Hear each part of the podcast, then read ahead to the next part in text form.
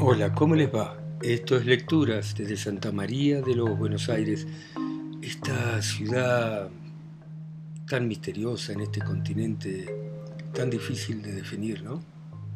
Y, vamos a continuar leyendo esta interesante novela de Stefan Zweig, eh, novela de ajedrez, que trata sobre un muchacho con muy pocas luces que se convierte en campeón de ajedrez y que no sabe otra cosa que ajedrez. Eh, pero tampoco es capaz de imaginar partidas de ajedrez. La historia sigue de esta manera. Pero cómo no había de volver soberbio la gloria repentina a una mente tan limitada, una cabeza tan hueca. Dijo mi compañero que precisamente acababa de contarme muestras clarísimas de la prepotencia infantil de Sentovic y es el mareo que produce la vanidad.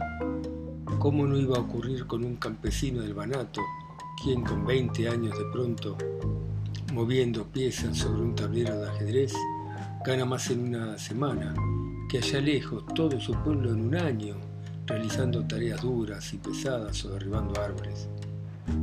¿Y no es asombrosamente fácil que se considere un gran hombre cuando no tiene la más remota idea de que hayan existido Dante, Beethoven, Rembrandt o Napoleón?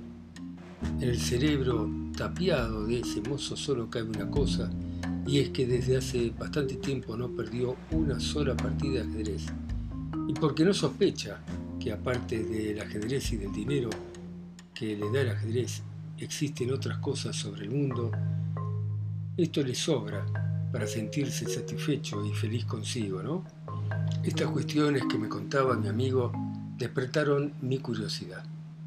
Todas las especies de monomaníacos, o sea, encerrados en una sola idea, me interesaron siempre desde un comienzo, porque cuanto más se limita un individuo, más cerca está por otra parte del infinito, y dado que todos los seres aparentemente viven distantes unos del otro, se construyen cada cual a su manera, a su materia, una especie de síntesis del mundo absolutamente sin igual.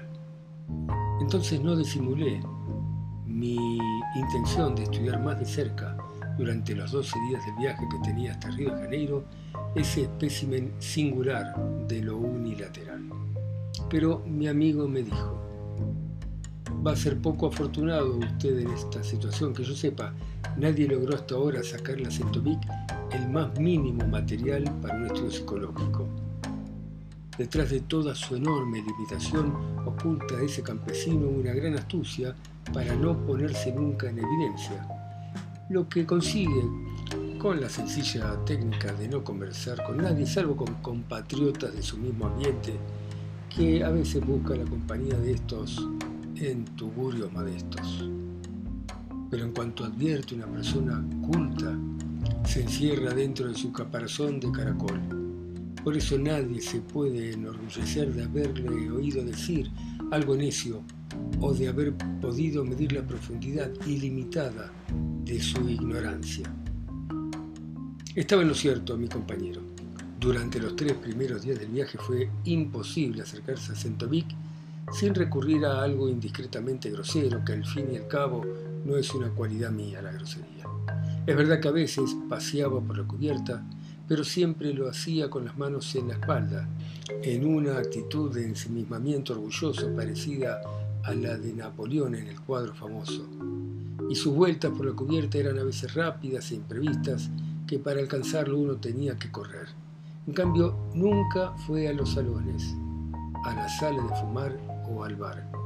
Supe por un camarero a raíz de una conversación que pasaba la mayor parte del día dentro del camarote ensayando o reconstruyendo partidas de ajedrez sobre un enorme tablero. A los tres días me empezó a fastidiar realmente el hecho de que su técnica defensiva fuese más hábil que la voluntad que yo tenía para poder acercarme a él. No había tenido nunca la posibilidad en mi vida de acercarme a un campeón de ajedrez y cuanto más me esforzaba por concebir tal tipo de hombre, tanto más inconcebible se me ocurría una actividad mental que durante su vida entera girara exclusivamente en torno a un tablero con 64 casillas negras y blancas. Está de más decirlo por experiencia propia la misteriosa atracción que el juego de reyes, el único entre todos los pensados por el hombre que se sustrae soberanamente al azar y otorga el triunfo de vencedor de un modo exclusivo al espíritu más propiamente dicho, a una forma determinada de habilidad intelectual. Pero no es humillante empequeñecer al ajedrez tildándolo de juego. ¿No es también una técnica, un arte, una ciencia, algo que está entre esas categorías, como el ataúd de Mahoma entre la tierra y el cielo, una traba única entre todos los contrastes, algo tan antiguo y tan joven, mecánico en su disposición y sin embargo eficaz por obra de la fantasía, limitado al espacio geométricamente fijo y a la vez ilimitado en la cantidad de combinaciones, desarrollándose de continuo y no obstante estéril un pensar que no conduce a nada, una matemática que tampoco soluciona algo, un arte que no produce obras, una arquitectura sin sustancia. Y no obstante, evidentemente, es más duradero en su ser y en su existencia que todos los libros y las obras de arte. Es el único juego propio de todos los tiempos y de todos los pueblos, y del que nadie sabe jamás que Dios lo envió a la tierra para matar el aburrimiento, estimular los sentidos y poner el alma en tensión. ¿Dónde termina? ¿Dónde empieza el ajedrez?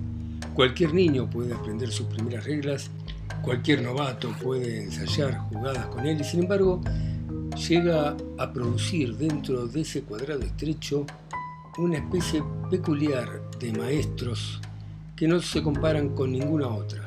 Hombres con talento exclusivo para el juego, genios específicos, en quienes la paciencia, la visión y la técnica obran en conjunto de igual modo que en matemáticos, escritores y músicos, aunque con distinta función y armonía. En los viejos tiempos, de pasión por la fisonomía, tal vez Gall hubiera realizado una disección de los cerebros de los campeones de ajedrez para ver si en la masa gris de su genio se halla más marcada que en otras cabezas una circunvolución determinada, como si hubiera una especie de músculo del ajedrez o una protuberancia ajedrecística. Cuanto más hubiera entusiasmado a semejante médico el caso de Sentovic, en que ese genio específico parece metido en una absoluta ignorancia intelectual, como si fuera una veta de oro en una tonelada de roca. Siempre comprendí en principio que un juego tan genial y tan singular debía producir maestros específicos. Pero qué difícil e imposible resulta imaginarse la vida de un hombre activo intelectualmente para quien todo se reduce a la estrecha vía entre el negro y el blanco y que busca los triunfos de su vida en un nuevo ir y venir, hacer retroceder o adelantar 32 figuras. La vida de un hombre para quien abrir el juego con un caballo en vez de hacerlo con un peón ya es una hazaña y la posibilidad de ocupar un rinconcito miserable de inmortalidad de dos líneas de un tratado de ajedrez. De un hombre, un espíritu que sin volverse loco, dedica en el transcurso de 10, 20, 30, 40 años una y otra vez todo su pensamiento al ridículo afán de perseguir un rey de madera sobre un tablero de madera. Y se da el caso entonces, por primera vez, que uno de esos raros genios o uno de esos enigmáticos difíciles de descifrar estaba cerca de mí, en el mismo espacio, en el mismo barco, algunos camarotes de por medio y yo desdichado, en quien la curiosidad en algo espiritual siempre termina por tomar la forma de la pasión, ¿no sería capaz de acercarme a él? Comencé a pensar en las tretas más ridículas. Por ejemplo, pensaba despertar su vanidad, simulando una entrevista para un diario importante, o tratar de hacerlo caer en la codicia y proponerle un torneo por un premio importante en Escocia. Pero al final recordé que la técnica más útil para un cazador es atraer al gato montés, imitando su grito de celo. En efecto, ¿qué me iba a dar mayores probabilidades de atraer la atención de un campeón de ajedrez que un par de personas jugando al ajedrez. El problema es que nunca fui un artista del ajedrez, y por la simple razón que jamás le di importancia, y solo le dediqué poco tiempo para distraerme. Cuando me coloco una hora frente al tablero, de ningún modo me esfuerzo, sino que al contrario descanso del intelecto. Juego al ajedrez en el sentido justo de la palabra, mientras que los auténticos jugadores son serios frente al ajedrez. Para introducir una nueva palabra atrevida en el idioma alemán que Hitler me negó. Ahora el ajedrez, lo mismo que el amor, requiere un compañero. Y en ese instante todavía no sabía si, aparte de nosotros, había otros aficionados a bordo del barco. Para tratar de que salieran de sus cuevas, armé una trampa muy tonta en el salón de fumar, sentándome con mi esposa frente a un tablero, a pesar de que ella es mucho menos experta que yo en el ajedrez. Y así ocurrió que no habíamos hecho todavía seis jugadas cuando alguien se detuvo, que venía caminando, y otro más, y dio permiso para ver cómo jugábamos. Por último apareció el compañero que deseaba y fue el que me propuso jugar una partida. Se llamaba O'Connor y era un escocés ingeniero en minas que después supe había ganado una gran fortuna perforando California buscando petróleo. Era un hombre fornido, grande, con mandíbulas casi cuadradas, dientes muy fuertes y un color de piel sanguíneo con un pronunciado tono rojo que seguramente se debía al hecho de que bebiera abundantes cantidades de whisky. Pero por desgracia, durante el juego, los hombres excepcionalmente anchos se corresponden con un estilo atlético que formaba también parte del carácter de Mr. Connor, que formaba parte de esa clase de triunfadores seguros de sí que consideran que hasta la derrota en el juego más tonto es una especie de insulto a su concepto personal. Acostumbrado a imponerse en la vida y mimado por verdaderos éxitos, ese hombre que se hizo a sí mismo estaba inconmoviblemente seguro de ser superior, a tal punto que cualquier resistencia, como algo que se le había sublevado de manera inconveniente, casi como un insulto. Cuando perdió el primer partido, se puso a gruñir y empezó a declarar que solo podía ser consecuencia de que se había descuidado. Pero al perder por tercera vez, le echó la culpa al ruido que llegaba del salón vecino y no perdió una sola partida sin exigir inmediatamente la revancha. Al principio me pareció divertida esa obstinación ambiciosa, pero luego lo acepté como un fenómeno secundario con el que me tuve de conformar en función de mi verdadero propósito, atraer a mi mesa al campeón mundial. Bueno, muy bien, gracias por escucharme, ustedes que están en sus países, ciudades, pueblos. A mí que estoy acá solo como un pensador de ajedrez en Santa María de los Buenos Aires. Chao, gracias.